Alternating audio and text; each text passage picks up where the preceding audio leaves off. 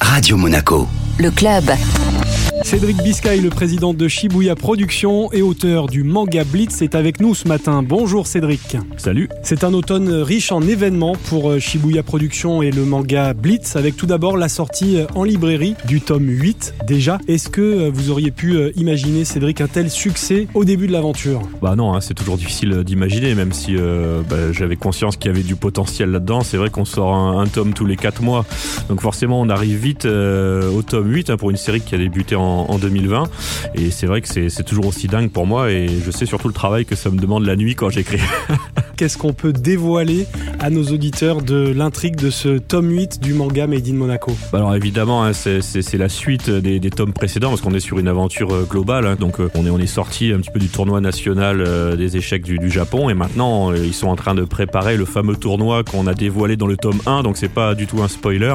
C'est ce fameux grand tournoi qui va avoir lieu à, Monaco, hein, le Monaco Chess Grand Prix qui aura lieu au casino de Monte Carlo et au Palais. C'est vraiment voilà un tome 8 de préparation on va venir à Monaco dans, dans quelques tomes. Alors il y a un autre événement, euh, c'est l'exposition Blitz Origine à découvrir à la bibliothèque Louis Nucera de Nice jusqu'à la fin de l'année, jusqu'au 23 décembre, pour découvrir l'envers du décor en fait. Bah ouais, je voulais partager en fait avec les, les lecteurs et le public euh, en général la conception d'un manga parce que c'est vrai que bah, la France hein, c'est le deuxième consommateur de, de manga euh, au monde, c'est le premier vecteur de lecture chez les jeunes, hein, le, le, manga, donc tout le monde s'y intéresse et bah nous on est sur place, on est à Monaco, donc on sait faire euh, du manga et je voulais montrer un petit peu à tout le monde comment ça se passait. Évidemment la conception artistique, évidemment parce qu'on a des planches, on a, tout un tas de choses, mais aussi la fabrication. Il hein. faut savoir qu'en plus d'être made in Monaco, il est imprimé à Monaco quand même ce manga, donc c'est quand même euh, assez exceptionnel, c'est le seul d'ailleurs. Et je voulais montrer ça euh, un petit peu au, public et on a eu la chance que la ville de Nice et la, bibliothèque Louis Nucera bah,